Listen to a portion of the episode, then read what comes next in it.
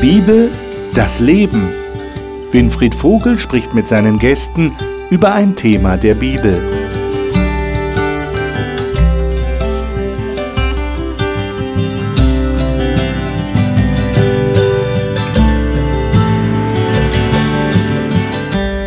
Willkommen zu unserer Talkrunde.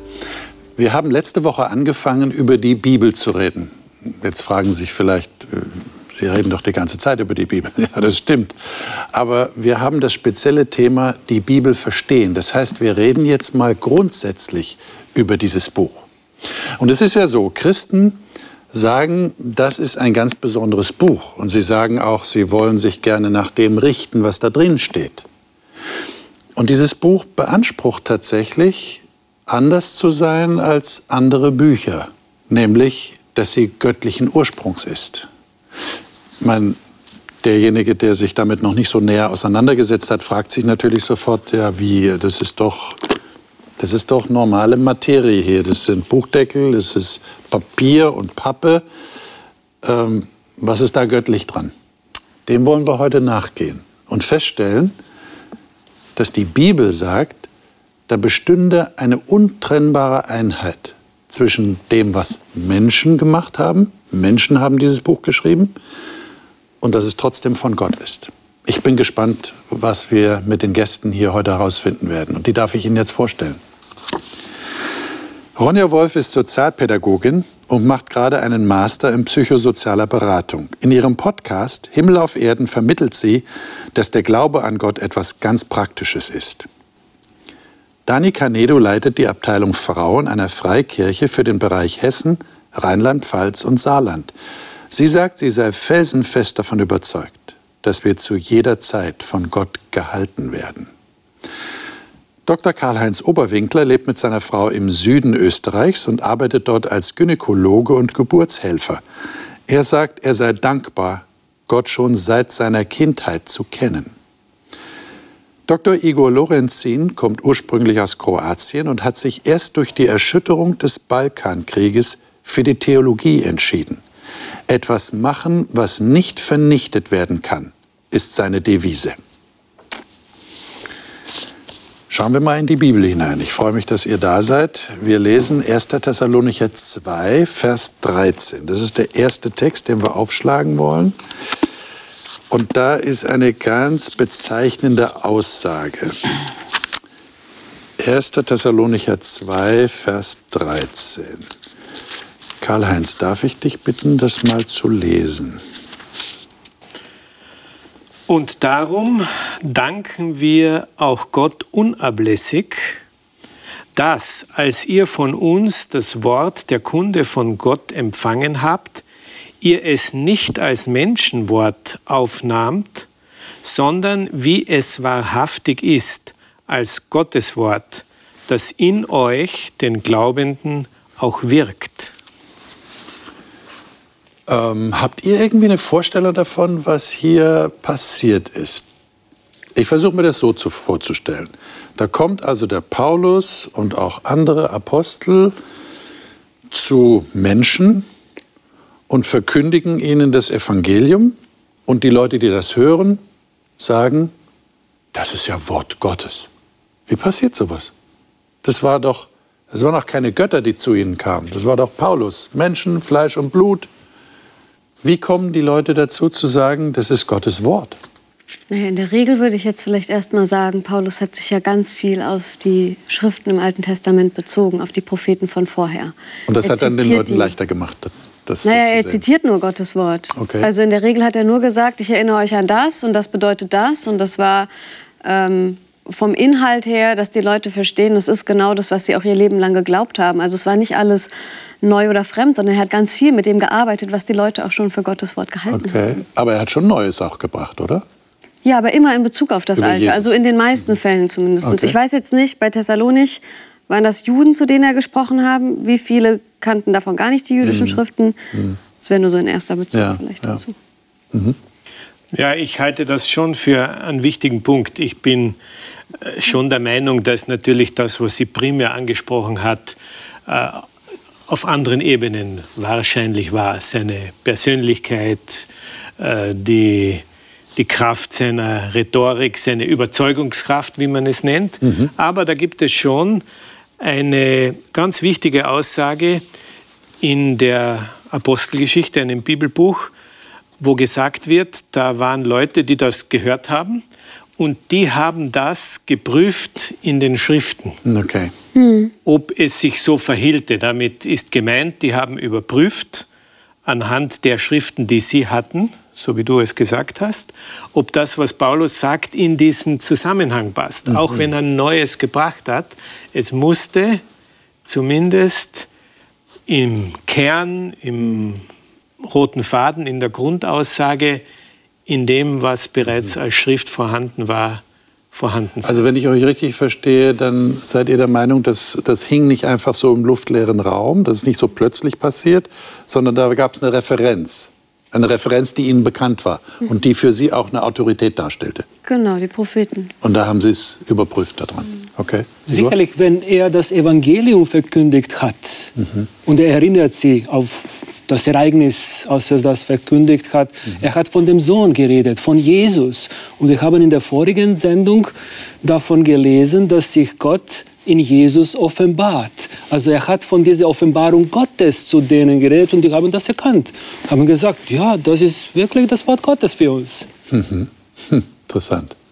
Was ich mir aber auch vorstellen kann, jetzt so ein bisschen darüber hinaus, ich habe die Erfahrung schon mehrmals gemacht, auch Menschen merken, ob etwas wahr ist oder nicht, was man ihnen erzählt. Also ob das Sinn macht so ein bisschen. Ich hatte das einmal mit auch einem Mädchen, die gesagt hat, sie weiß nicht, ob es Gott gibt oder ob es ihn nicht gibt. Also für sie war das völlig in Frage. Sie ist ganz ohne Gott oder groß geworden, konnte sich das schwer vorstellen. Sie hat gesagt, mir ist das total fremd. Und als wir zusammen in der Bibel gelesen haben und sie die Texte gelesen hat und ähm, das gehört hat, was ich hier erzählt habe und wir gebetet haben, da saß sie vor mir und meinte, Ronja, ich weiß jetzt, alles, was du gesagt hast, ist wahr. Hm. Und es ist so eine innere Erkenntnis, wo ich auch, wenn ich mit Leuten aus anderen Religionen, zum Beispiel auch mit Muslimen, die auch manchmal ganz anders leben, und wenn ich sage, Leute, am Ende ist die Frage, lieben wir uns hier gegenseitig, behandeln wir uns als Gottes Kinder oder nicht, dann sagen sie alle, ja, wir wissen, dass das wahr ist. Die haben keine Referenz im Koran erstmal dazu, kennen die gar nicht. Aber das ist ein inneres Überzeugung, wo sie merken, das stimmt ganz tief innen. Also ich glaube, das hat auch ein bisschen was damit zu tun. Wäre das dann das, das, Wirken dieses Heiligen Geistes, von dem wir letzte Woche da gehört haben? Dass der Heilige Geist da wirkt, wo Jesus sagt, der wird euch in die Wahrheit leiten. Das heißt, durch dieses geheimnisvolle Wirken des Geistes merke ich dann, ob etwas wahr ist oder ob es von Gott kommt oder nicht? Ja, Jesus sagt, oder Paulus sagt das, glaube ich, da, nee, egal, andere Stelle, wo auch immer, dass Gottes Gesetz auch in unser Herz geschrieben ist. Mhm. Wir alle wissen ganz tief innen viel. Und wenn uns jemand genau darauf anspricht, zu sagen, hier, wir sind alle gleich auf dieser Erde, da gibt es keinen Unterschied.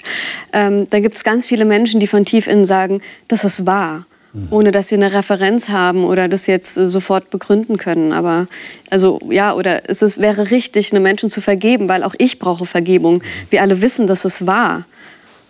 Wo, wobei, glaube ich, Paulus schon auch sehr stark Wert darauf legt, dass eben in der Schrift ähm, das belegt ist. Also einfach nur zu sagen, ich habe das Gefühl oder ich habe eine Intuition. Ich glaube, da gibt es auch einfach viele Menschen, auch vielleicht heute, die durchaus, wo man den Eindruck haben könnte, sie sind sehr überzeugend, sie, mhm. sie, sie verkaufen gut, woran sie glauben und es könnte göttliche Wahrheit sein, ist es dann aber nicht, wenn man genauer hinschaut. Mhm. Also von daher ist, glaube ich, diese Referenz, die ist schon ganz eng gewebt, bei allem Intuitiven auch, ganz mhm. klar. Aber so dieses selber gucken, selber prüfen. Jetzt reden wir ja über die Bibel und, und die Bibel war für die Leute damals offensichtlich so eine Referenz, wie ihr gerade ausgeführt habt. Dann ist natürlich die Frage, ist es auch für uns eine Referenz? Jetzt behauptet die Bibel ja einiges und das wollen wir mal lesen. Äh, 2. Timotheus 3, 14 bis 17. Igor, sei doch so nett und lies mal diesen Text. Gerne. 2. Timotheus 3, 14 bis 17. Übrigens ein ganz klassischer Text, wenn es um diesen Anspruch der Bibel geht. Hier schreibt Paulus an Timotheus und sagt, du aber bleibe bei dem, was du gelernt hast und was dir anvertraut ist. Du weißt ja, von wem du gelernt hast und dass du von Kind auf die heilige Schrift kennst, die dich unterweisen kann zur Seligkeit durch den Glauben an Christus Jesus. Denn alle Schrift von Gott eingegeben, ist Nütze zur Lehre, zur Zurechtweisung, zur Besserung, zur Erziehung in der Gerechtigkeit, dass der Mensch Gottes vollkommen sei, zu allen guten Werk geschickt. Mhm. Danke. Also ich habe den Eindruck, das Schlüsselwort hier ist von Gott eingegeben. Also im griechischen Grundtext steht ja da etwas, was äh, man übersetzen könnte mit äh, von Gott gehaucht oder von Gott äh, durchweht oder durchatmet. Ähm, wir nennen das ja auch mit dem lateinischen Begriff Inspiration. Die Bibel ist inspiriert. Wobei wir ja heute in der Umgangssprache auch den Begriff Inspiration kennen. Jemand, ist, der, der ist sehr inspiriert ja, von einer Idee oder was auch immer. Äh, wie stellt ihr euch den Vorgang der Inspiration vor, wenn wir schon mal hier da dran sind? Also die Bibel behauptet, sie ist nicht nur menschliches Produkt. Sondern sie kommt von Gott. Kann man mit dem irgendwas anfangen, wie der Paulus das hier ausdrückt? Hilft das weiter? Naja, insofern schon ganz klar, als dass der Anspruch, den die Bibel hat mhm. und den wir annehmen können oder nicht, mhm. das muss jeder sich entscheiden, ganz klar ist, sie kommt also eindeutig von Gott. Er ist der Urheber, der, sagen wir es mal so, Autor. Die Gedanken kommen von ihm.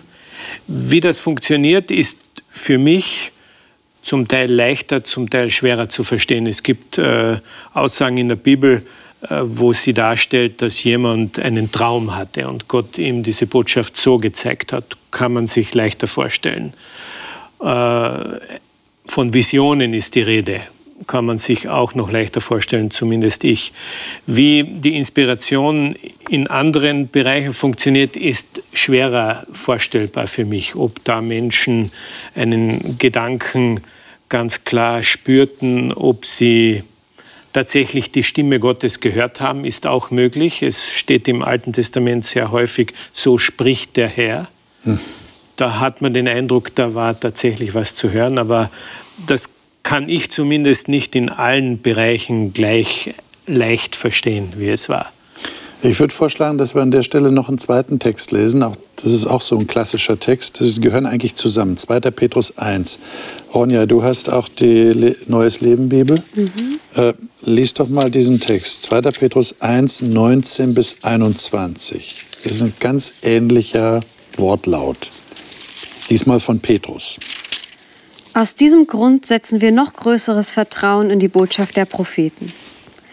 Achtet auf das, was sie geschrieben haben, denn ihre Worte sind wie ein Licht, das an einem dunklen Ort leuchtet, bis zu dem Tag, an dem Christus erscheint und sein helles Licht in unseren Herzen aufgeht. Vor allem aber sollt ihr begreifen, dass kein prophetisches Wort der Schrift eine Sache eigener Deutung ist. Niemals nämlich ging eine prophetische Botschaft aus menschlichem Willen hervor – sondern die Propheten reden, redeten als Menschen, aber von Gott her und vom Heiligen Geist getrieben. Du hast ja gerade schon erwähnt, äh, Karl-Heinz, dass man das annehmen oder ablehnen kann. Jetzt, was würdet ihr denn jemandem sagen, der kommt und sagt, naja, das ist vielleicht, das ist vielleicht eine Konstruktion? Äh, äh, es gibt ja Leute, die sagen, naja, das, das haben die biblischen Schreiber sich so zurechtgelegt. Das haben sie konstruiert in ihrem Kopf.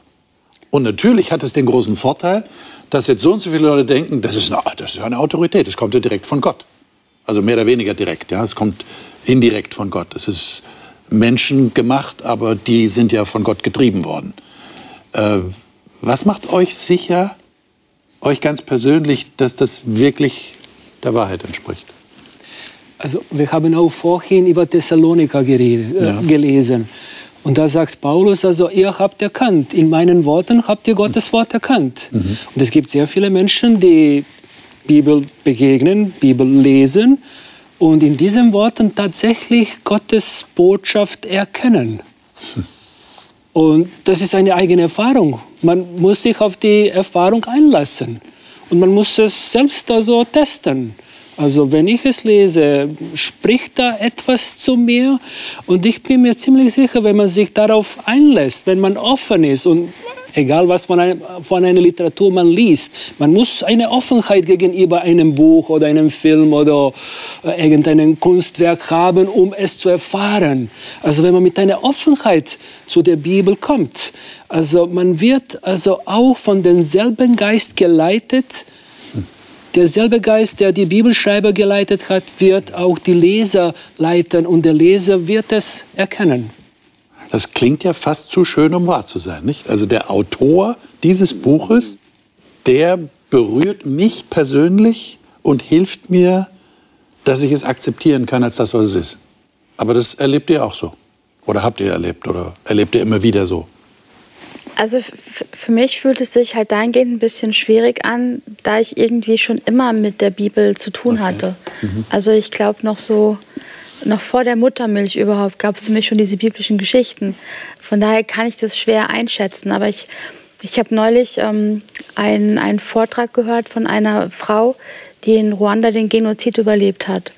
Und die für sich dann durch dieses Drama eben Gott gefunden hat und auch zur Vergebung gefunden hat.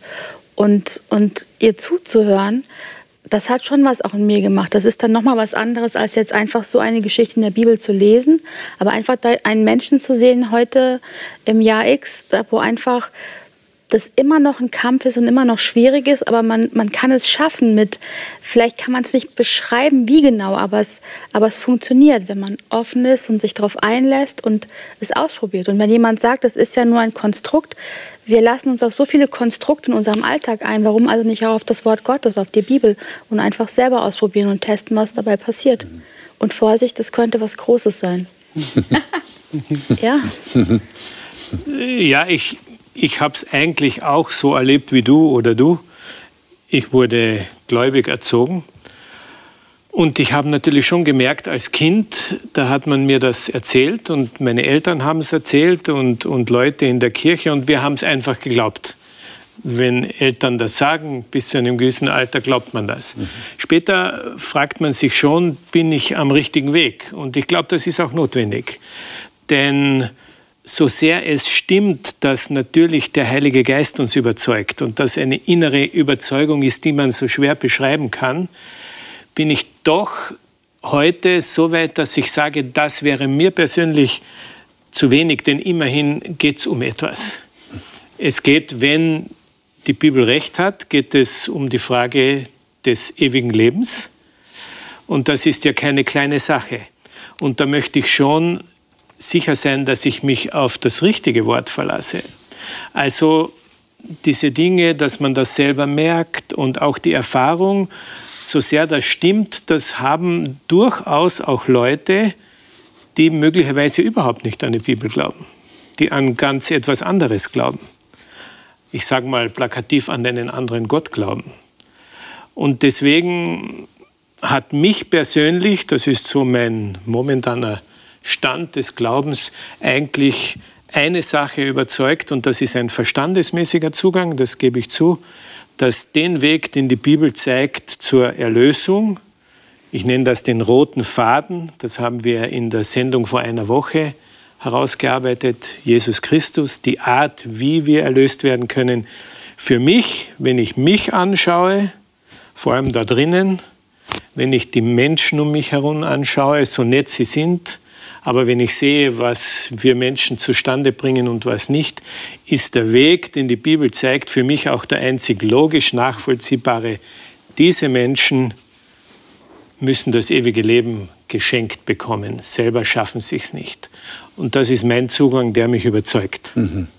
Das heißt, ich höre jetzt bei euch raus, einerseits ist es etwas sehr Persönliches, was ich erfahre.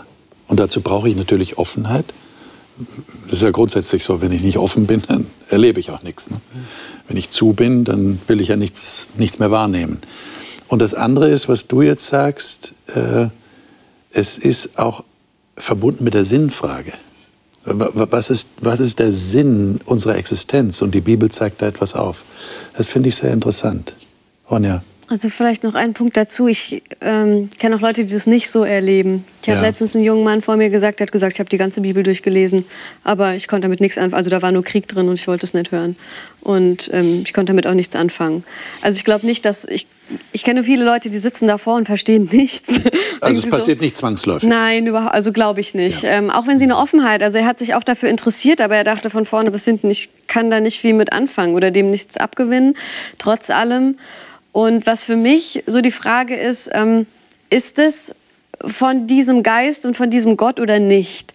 Wenn dieser Gott so ist, wie er hier drin beschrieben wird, wenn er Liebe ist und wenn sein Geist, so wie er hier drin beschrieben wird, ein Geist der Liebe ist, der uns zu Gott zurückbringt, der uns dazu befähigt, einander zu vergeben, der uns geduldig macht, der ähm, uns Kraft zur Selbstbeherrschung gibt, der uns Freude gibt, dann ist die Frage, finde ich diesen Geist in diesen Geschichten oder finde ich ihn nicht? Und das sind Gründe, zum Beispiel jetzt die Geschichte der Evolution. Wenn es einen Gott gäbe, der die Evolution gewollt hätte, nur als Beispiel, der das Leid mit einprogrammiert, der Sterben von vornherein will, das ist nicht der Geist. Also es ist ein anderer Geist. Und das ist für mich so die Frage, ähm, ja, wo finde ich diesen Geist da drin? Und dann ist es für mich auch die Begründung, dass es zu diesem Gott gehört, wenn es ihn gibt. Hm. Und wenn ich diesen Geist nicht finde, dann und ich glaube, damit kämpfen viele Leute an vielen Stellen auch in der Bibel. Dann sagt ihnen auch irgendwas in sich drin, dann passt es irgendwie nicht. Darum finde ich das so wichtig, danach zu suchen, wenn ihr versteht, was ich meine. Mhm. Wo, wobei ich gerne einen Satz noch sagen würde, ja. das hat mich in der letzten Sendung schon so ein bisschen umgetrieben. Mhm. Ähm, ja, die Bibel ist mehr als nur ein Buch. Und ja, die Bibel ist was sehr Besonderes. Und ich glaube, wenn man wenn man die Bibel lesen darf und verstehen darf, dann ist es ein großes Geschenk. Aber ich verstehe das nicht, dass die Bibel oder die Bibel zu kennen der einzige Weg der Erlösung ist. Dass, mhm. es, dass Gott auf dieses Buch beschränkt ist, mhm. wenn es mhm. darum geht, Menschen frei zu machen. Mhm. Ich glaube, da gibt es mehr Möglichkeiten, die ich vielleicht so nicht sehe. Ja. Und, und den Raum würde ich gerne auch einräumen. Bei aller Wertschätzung dieses Buches. Und du sprichst damit auch Menschen an, die jetzt, sagen wir mal, keinen Zugang zu ja. diesem Buch hätten. Ja. Ich meine, inzwischen ist die Bibel ja sehr verbreitet auf der ganzen Welt, aber es ist noch nicht, sind wahrscheinlich noch nicht alle Menschen dadurch erreicht. Ja, und, und sei es einfach, dass sie sie tatsächlich noch nie in der Hand hatten oder mhm. vielleicht auch wirklich davor sitzen und in ihrer momentanen Situation mhm. keinen Zugang zu den Kriegsgeschichten halt finden, aus welchen Gründen auch immer. Aber Gott hatte andere Wege. Hm. Interessante Frage. Die Natur, ja. denke ich zum Beispiel. Wie viele Menschen entdecken Gott in der Natur und sagen, er spricht dort zu ihnen? Mhm. Also da würde ich genauso sagen, die ist Geist durchhaucht, wenn du es so willst, ja, mhm. oder durch Worte von anderen Menschen. Also Gott ist noch viel größer als die Bibel und der Geist ist viel mehr als nur die Worte da drin. Ja, das glaube ich ist immer wieder wichtig zu sehen, ja. Schauen wir uns mal ein Beispiel an im Alten Testament, 2. Mose 4. Äh, ich denke, wir haben jetzt nicht die Zeit, das alles eins zu eins zu lesen. Aber da ist eine Geschichte, die sehr, sehr interessant ist. Ich, ich äh, ermutige jeden, das mal aufmerksam für sich zu lesen. Es fängt schon in Kapitel 2 an, im zweiten Mosebuch, Exodus.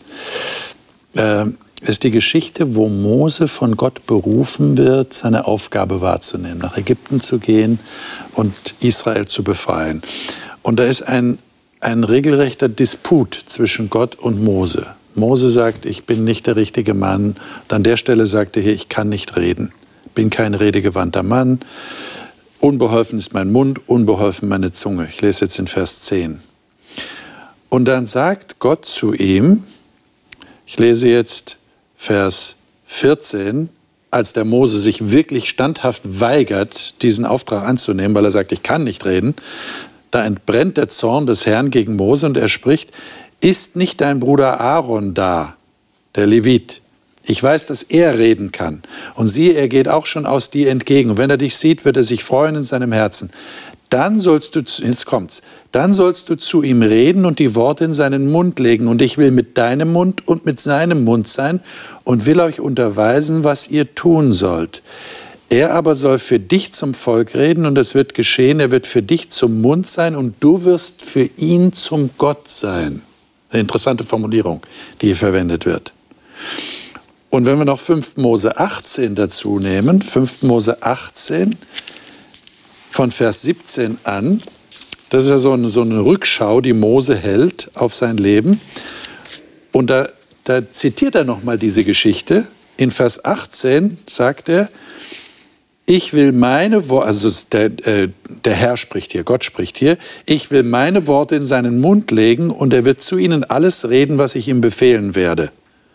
Und es wird geschehen, der Mann, der nicht auf meine Worte hört, der in meinem Namen reden wird, von dem werde ich Rechenschaft fordern und so weiter. Das geht dann noch bis Vers 22. Ähm, jetzt ist meine Frage, hilft euch dieses Beispiel von Mose und Aaron, das besser zu verstehen, wie Gott sein Wort, seine Bibel inspiriert hat? Also ich muss da immer so an Ghostwriter denken. Okay. Die, die ähm, im besten Fall den Inhalt des, ähm, des Auftraggebenden so erfassen und mit Worten wiedergeben können, dass sie vom Leser oder vom Hörer hm. als, als, wie soll man sagen, also dass die Ursprungsquelle ist nachvollziehbar, dass es nicht der Schreiber, sondern der Auftraggeber ist, keine Ahnung, wie man die nennt. Und so ähnlich stelle ich mir das eigentlich hier auch vor, dass eine sehr enge Verbindung stattfindet und daraufhin einfach dann auch Worte gesprochen werden können, die, die dem Ursprung entsprechen und nicht irgendwie ja. so. Das ist eine interessante Illustration, die du verwendest. Ghostwriter hört sich ja erstmal so, so ein bisschen komisch an, so sehr mystisch, mhm. so Ghost-mäßig. Äh, aber der Ghostwriter ist ja kein Medium. Der, nee. der ist ja, der, das ist ja kein Mech, keine Mechanik, sondern der, der versucht das zu erfassen, was der eigentliche, der Politiker zum Beispiel, was der eigentlich will und fasst das dann in Worte. Das ist ein interessantes Beispiel. Also ich, ich hatte mal, also ich war mal Ghostwriter. Du warst mal Ghostwriter. Ich, ich hatte mal einen Chef, der hat immer so bestimmte Schlüsselwörter verwendet und ähm, dann wusste ich halt irgendwann, okay, er möchte jetzt einen Text zu dem und dem Thema und dann habe ich angefangen zu schreiben und das hat keiner gemerkt, dass es nicht original von ihm war, sondern ja. Also ich habe natürlich mit ihm abgesprochen und so. Ne? Das war also nicht. Ja klar, der, der Redner dann, der eigentliche, der genau. überprüft das dann nochmal. Ja, ja, ja, ja. Mhm. Ja, wie, wie stellt ihr euch das vor? Igor. Also für mich stellt sich die Frage hier, ob es um eine verbale Inspiration hier geht. In dem Sinne, dass Gott also Wort für Wort dem Mose gibt wenn man das jetzt in eine andere Sprache übersetzt und ein anderes Wort verwendet, dann haben wir das Wort Gottes schon verloren. Ja. Wo steckt das Wort Verfälscht. Gottes? Nur in der genau. hebräischen Sprache, im Neuen Testament der griechischen Sprache. Also die Inspiration, die ich in der Bibel erlebe, es geht um die Botschaften, Gott gibt eine Botschaft dem Propheten und der Prophet übermittelt das, dann die Botschaft in seinen eigenen Worten. Aber die Botschaft ist noch immer da, der Inhalt. Und das sehen wir also, weil es in der Bibel also verschiedene Gattungen gibt, verschiedene Arten der Literatur. Also Menschen suchen nach Worten. Zum Beispiel ein, ein Johannes in der Offenbarung, er versucht zu beschreiben, was er da gesehen hat. Und das ist so wie, wie verschiedene Steine, Edelsteine und dann nennt er Farben und so weiter. Also man sieht, wie, wie, wie sie also sich bemühen, Worte zu finden. Also es geht nicht um eine verbale Inspiration eins zu eins, sondern die Botschaft ist inspiriert. Der Mensch ist inspiriert von Gott, die Botschaft zu vermitteln. Aber ist das nicht riskant? Ich meine, wenn ich jetzt mal auf das Beispiel äh, äh gehe von Mose und Aaron, ich stelle mir das jetzt mal so ganz menschlich vor, so, so brüderlich menschlich, ja, dass der Aaron was sagt und Mose sagt zu ihm, nee, das habe ich aber nicht gemeint. Versteht ihr? Das, das musst du jetzt noch mal machen. Ja? Du musst noch mal hingehen und musst das so sagen, wie ich es gedacht habe. Ja, ähm, ist das nicht riskant? Klar, aber ich meine, das passiert dir doch nicht mit Menschen, mit denen du viel zusammen bist. Also ich erlebe halt, wenn ich mit jemandem viel zusammen bin, man viel gemeinsam erlebt, dann, dann kommt diese Situation nicht mehr so häufig vor. Dann reicht oft ein, ein Wort und der andere kann den Satz vollenden oder man guckt in eine Richtung und der andere weiß sofort, was man denkt. Also da ist ja dann, da baut sich schon eine Nähe auf. Also ich denke, das Schlüsselwort ist halt Nähe. Also du würdest sagen, wir brauchen gar nicht so ungläubig sein, dass das tatsächlich so passiert ist, weil wir kennen es aus dem zwischenmenschlichen Bereich auch schon. Ja. Dass man so eine Übereinstimmung spürt, ja. dass man gar nicht groß nachfragen muss. Richtig, und Gott beauftragt hier Menschen, äh, seine Botschaften zu vermitteln, Menschen, die ihn gut kennen. Er sucht sich Menschen aus, also die eine gute Verbindung zu ihm haben. Und dann haben wir auch von dem Geist Gottes auch gesprochen. Geist Gottes also leitet auch diese Menschen, äh, die Botschaften zu übermitteln. Und gerade eigentlich unser Thema geht es um, um diese Verbindung zwischen Mensch äh, und, und Gott, also menschliche Seite und göttliche Seite, die ist so stark verbunden in dem Wort Gottes, die kann man gar nicht trennen. Hm. Zwei Seiten. Mhm. Ronja. Also, mhm. ich tue mich ein bisschen schwer damit, weil es ist ja aus. schon extrem kulturell. Und wenn da irgendein Mann daherkommt und sagt, ich weine, weil meine Schafhürden stehen leer und ich habe keine Weinberge mehr, dann ist das so weit weg. Also tatsächlich, das kommt aus so einer anderen Empfindung. Wenn wir ins Alte Testament gehen, dann geht es so weit, dass Leute sagen, ich verstehe überhaupt nicht mehr, wie Gott so handeln kann.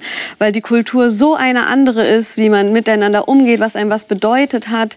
Ähm, ich finde es also bis hin auch in den Psalmen, ich bin umringt von meinen Feinden und die, weiß ich nicht, lauern mir auf und da sind Löwen und also das ist das nicht, ist so nicht weit. Erlebniswelt jetzt. Nee, gar nicht. Und mhm. darum finde ich das so wichtig, aber auch zu sagen, es geht um den Geist. Ähm, mehr als um jetzt nur das einzelne Wort. Und ich habe mich letztens mal hingesetzt, es war einfach nur so eine Idee, aber ich war geflasht von dem Ergebnis, habe mir einen Psalm vorgenommen und habe gesagt, alles, was da drin steht, schreibst du jetzt mal mit deinen Worten auf. So, versuch mal den Geist dieser einzelnen Sätze zu erfassen. Und danach saß ich da und habe gesagt, ja, jetzt verstehe ich's. Weil das ist meine Sprache und das ist, bedeutet das in meiner Kultur. Weil das ist am Ende ein Geist, so finde ich ganz viel, der rüberkommt. Und der steckt dort in hebräischen Schafhirten drin. und ich finde das manchmal gar nicht so einfach, das da rauszuholen. Und du würdest jetzt sagen, dass dein Psalm mhm bezeichne es jetzt mal so, mhm. dein Psalm ist immer noch Gottes Wort? Es kommt erst dann an, wenn ich es okay. mit meinen Worten wiedergeben kann. Mhm. Also sonst habe ich da ja nichts von. Also wenn ich sehe, dem seine Schafstelle und ich kann überhaupt nicht nachvollziehen, was das bedeutet für jemanden, alle seine Schafe zu verlieren, dann muss ich erst überlegen, was bedeutet das denn für mich? Was, wie viel Wert hat er verloren? Wie wäre das für mich, so viel Wert zu verlieren? Einfach nur so als Beispiel. Also ich brauche auch wiederum den Geist, um das zu verstehen, hm. weil das ist so eine fremde, andere Kultur. Ich finde es nicht einfach nur so selbstverständlich und einfach. Der, Gott hat Menschen verwendet und die haben in ihrer Sprache von ihren Erfahrungswelten geredet. Aber trotzdem hast du das Empfinden, das ist Wort Gottes für dich. Ja. Mhm. Obwohl kulturell, erfahrungshorizontmäßig ist es weit entfernt. Es wird dadurch, dass Gott mir seinen Geist gibt, den Sinn zu verstehen, sein. Wort. Also so. Mhm ähm, würde ich es vielleicht sagen. Also ein Wort ohne Bedeutung hat ja keinen Inhalt. Und die Bedeutung, dafür brauche ich wieder einen Geist, um das zu erfassen. Würdet ihr sagen, das ist so eine Grundentscheidung, die man getroffen hat? Irgendwann an einem Punkt ist man dann angelangt, dass man sagt, ja, das akzeptiere ich jetzt tatsächlich als Offenbarung von Gott. Das ist Gottes, das ist nicht nur Menschenwort, das ist auch Gottes Wort. Das ist absolut eine Grundentscheidung, denke ich. Ich sehe es ein bisschen differenziert zu mhm. deinem Standpunkt. Ich glaube schon oder ich bin davon überzeugt, dass diese Menschen, die Gott da verwendet hat, besonders erwählt wurden, besonders von ihm äh, begabt wurden. Das sagt auch die Bibel. Es gibt verschiedene Geistesgaben, also sozusagen Befähigungen, die der Heilige Geist schenkt. Müssen wir natürlich jetzt auch glauben, aber wir gehen mal von der Prämisse aus. Und da schenkt er eben auch die Gabe der, die Bibel sagt dazu Prophetie oder Weissagung, jedenfalls die Gabe, Gottes Botschaft auf eine, sag mal, intensive Art zu erfahren und weiterzugeben. Davon bin ich überzeugt, dass das eine besondere Begabung ist. Und der Mensch, da ist ja das Beispiel von Mose und Aaron sehr gut, diese Botschaft hört, sie zwar in seinen eigenen Worten weitergibt, aber trotzdem das, was Gott sagen wollte, kommt klar heraus. Es ist also für mich diese Inspiration, wie die Bibel sie kennt, ist nicht eine stille Post. Ihr kennt wahrscheinlich das Spiel. Jemand sagt dir etwas in, ins Ohr, du sagst es mir und wenn es bei Igor rauskommt, ist der Satz ganz entstellt, sagt vielleicht ganz was anderes. So stelle ich mir Inspiration in der Bibel nicht vor. Gott hat da Werkzeuge auserwählt, die auch fähig waren, auch wenn sie ihre eigenen Worte und den kulturellen Hintergrund verwendeten, wenn sie wie meinetwegen David das eben musikalisch ausgedrückt hat das so konnten, aber sie waren fähig, die Botschaft, die Gott vermitteln wollte, da reinzupacken. Davon bin ich überzeugt. Und es ist dann eine zeitlose Botschaft rausgekommen. Ja, da werden wir in einer späteren Sendung noch drüber zu sprechen haben. Was eine interessante Frage ist, die ihr schon mal mitnehmen könnt. Warum hat Gott die Bibel nie revidiert? Wir kennen Revisionen von Übersetzungen, wohlgemerkt. Aber die Bibel selber ist nie, also Gott hat nie gesagt, ähm, also das ist jetzt so viele tausend Jahre her, ich glaube, wir müssen mal eine modernere Version der Bibel erfinden. So glauben das andere Religionen? Das, manche glauben, ja, ja, das ist schon klar. Aber äh, das ist ja nicht der Fall. Ja. Aber darüber müssen wir später noch mal reden. Meine Frage ist jetzt noch mal an euch ganz persönlich. Ähm, die Bibel hat diesen Anspruch und sie sagt es auch deutlich. Wir haben das jetzt gelesen. Sie, da sind Menschen inspiriert worden. Menschen ist eingegeben worden von Gott, etwas weiterzugeben. Und andere akzeptieren das. Wie seid ihr dahin gekommen? Jetzt, du sagst auch schon durch Kindheit, du auch, Kinder diese Bibelgeschichten erzählt bekommen, man glaubt's. Aber wie seid ihr zu dieser Grundentscheidung gekommen? Dieses Buch ist für mich eben mehr als nur ein Buch, es ist Gottes Wort und das ist für mich Autorität. Danach will ich leben. Wie seid ihr dahin gekommen? Ich finde das gar nicht so einfach, weil die Leute, die an andere Schriften glauben, die ich kenne, sind fast noch überzeugter davon als die Christen von der Besonderheit. Und sie sind damit auch groß geworden und die haben die gleichen Begründungen. Ähm, darum ja, finde ich es nicht so einfach, aber für mich ist es der Inhalt. Was erklärt die Welt so gut, wie sie wirklich ist und die Lösung für die Probleme auf dieser Welt. Wir haben einen Kommunismus, der hat es versucht. Wir haben alle möglichen Staatschefs, die haben es versucht. Wir haben zig Versionen und Menschen, die versucht haben, diese Welt zu verändern. Glaube ich wirklich, dass es das ist, was der Mensch braucht? Glaube ich wirklich, dass das ist, was mein persönliches Herz heilt, was mir Kraft gibt, weiterzuleben, wenn in meinem Leben alles kaputt geht und ich sage, ich will nicht mehr? Erklärt es, warum es so viel Leid gibt und warum ich da ein Problem überhaupt mit habe? Was nach jetzt Evolutionstheorie, also wo kommt denn, warum habe ich ein Problem damit? Was erklärt, dass in meinem Herzen mir irgendwas sagt, geh hin und entschuldige dich bei jemandem? Oder was erklärt, dass ja einfach Menschen irgendwo Entscheidungen treffen oder ich weiß nicht, es gibt so viele Dinge und ich muss sagen, von vorne bis hinten, es gibt für mich nichts Schöneres und nichts nichts Wahreres und nichts, wo ich sage, das macht, das erklärt mir die Welt und wie ich bin, wie die Menschen sind und die Probleme, die wir haben und die Lösungen dafür auf so eine wunderbare Weise. Und hätte das ein Mensch erfunden, dann wäre der dieser Gott, weil es der Wahnsinn ist. Das wäre das Wunder schlechthin. Also ich glaube, für mich ist es tatsächlich die Begegnung mit dem lebendigen Gott, der in meinem Leben einen Unterschied macht. Okay. Und weil er sagt, dass das sein Wort ist, deshalb glaube ich das. Okay aber es ist die Begegnung mit dem lebendigen Gott mhm. In meinem Leben. Also du würdest sagen, an erster Stelle steht diese Beziehung. Ja. Und da gehört das mit dazu, ja. weil diese Person teilt dir mit, bitte nimm das ernst, ja. weil es kommt von mir. Ja, und wenn ich mir andere Weltanschauungen anschaue, dann, dann fehlt da einfach dieser Punkt.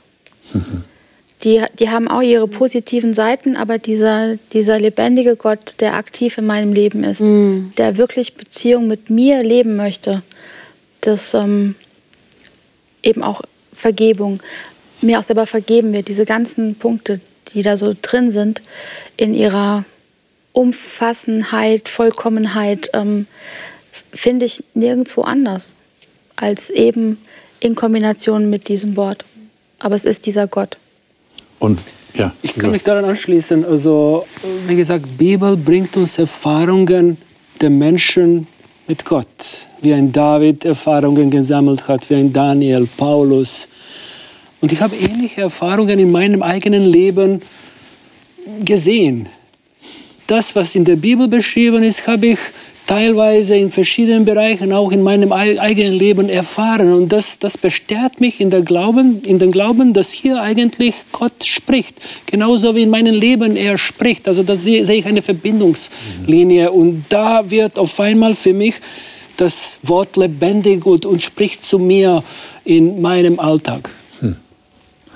Und würdet ihr dann auch sagen, das ist so eine, so eine ganz grundsätzliche Entscheidung, und ab diesem Zeitpunkt akzeptiere ich dieses Buch so, wie es ist? Oder kommt ihr dann doch so an Stellen, wo ihr sagt, also wenn ich jetzt mal auf die Beziehung abzähle, äh, lieber Gott, echt, echt, das, das ist auch von dir?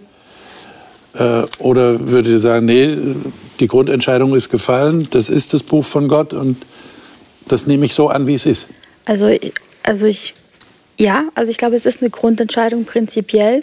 Nichtsdestotrotz stoße ich immer wieder auf Passagen, wo ich wirklich denke, echt jetzt?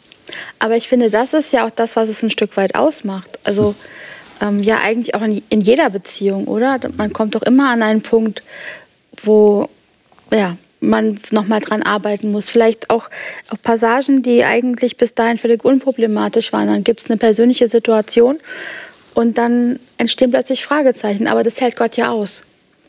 Und er hält es gut aus. Und vielleicht ist es auch ein bisschen das, was er will. Dass wir uns mit ihm auch auseinandersetzen und eben da auch drüber stolpern und hinterfragen, wie hast du es denn wirklich da gemeint? Liebe Zuschauer, finden Sie das auch interessant? Also ich finde das sehr interessant, dass wir jetzt praktisch auf die Beziehung zu Gott gekommen sind. Wie sind wir denn darauf gekommen? Äh, das, das ist tatsächlich dieses Buch, das hat was mit einer Beziehung zu tun. Und diese Beziehung ist so gestaltet, dass das nicht einfach so, so ein blinder Glaube ist, ich akzeptiere das alles, sondern ich kann auch Fragen stellen und ich bin vielleicht hier und da unsicher, aber die Beziehung, die lebendige Beziehung mit diesem Gott, die hilft mir, weil dieser Gott es auch aushält, dass ich ihm Fragen stelle und dass ich Antworten lerne. Ich glaube, wir haben in dieser Sendung einiges erfahren, was sehr, sehr wertvoll ist, dass der Anspruch der Bibel, von Gott zu sein, nicht nur von Menschen zu sein, eigentlich eine, eine ganz wichtige Basis ist, um uns zu helfen, den Sinn des Lebens zu erfassen, eine Orientierung zu haben, auch auf das ewige Leben hin. Und da sind Fragen drin, die uns beantwortet werden, die uns von niemand anderem so beantwortet werden wie von diesem Gott. Also ich denke, es ist gut, sich mit diesem Buch weiter zu beschäftigen. Das wollen wir natürlich hier tun. Und wir werden das nächste Mal die wichtige Frage versuchen zu beantworten, wie ist denn Jesus eigentlich und die Jünger, die er um sich geschart hat, wie sind die denn mit dieser Bibel umgegangen? mit den Schriften, die sie damals kannten, was wir heute Altes Testament nennen. Das wäre doch wichtig für uns zu wissen, wenn, wenn Jesus dieses Buch geachtet und geschätzt hat, dann wäre das ja auch ein wichtiges Argument für uns, es ihm gleich zu tun. Ich freue mich auf nächste Woche. Ich hoffe, Sie auch. Bis dahin wünsche ich Ihnen Gottes Segen und, und eine, eine gewinnbringende Beschäftigung mit diesem Buch.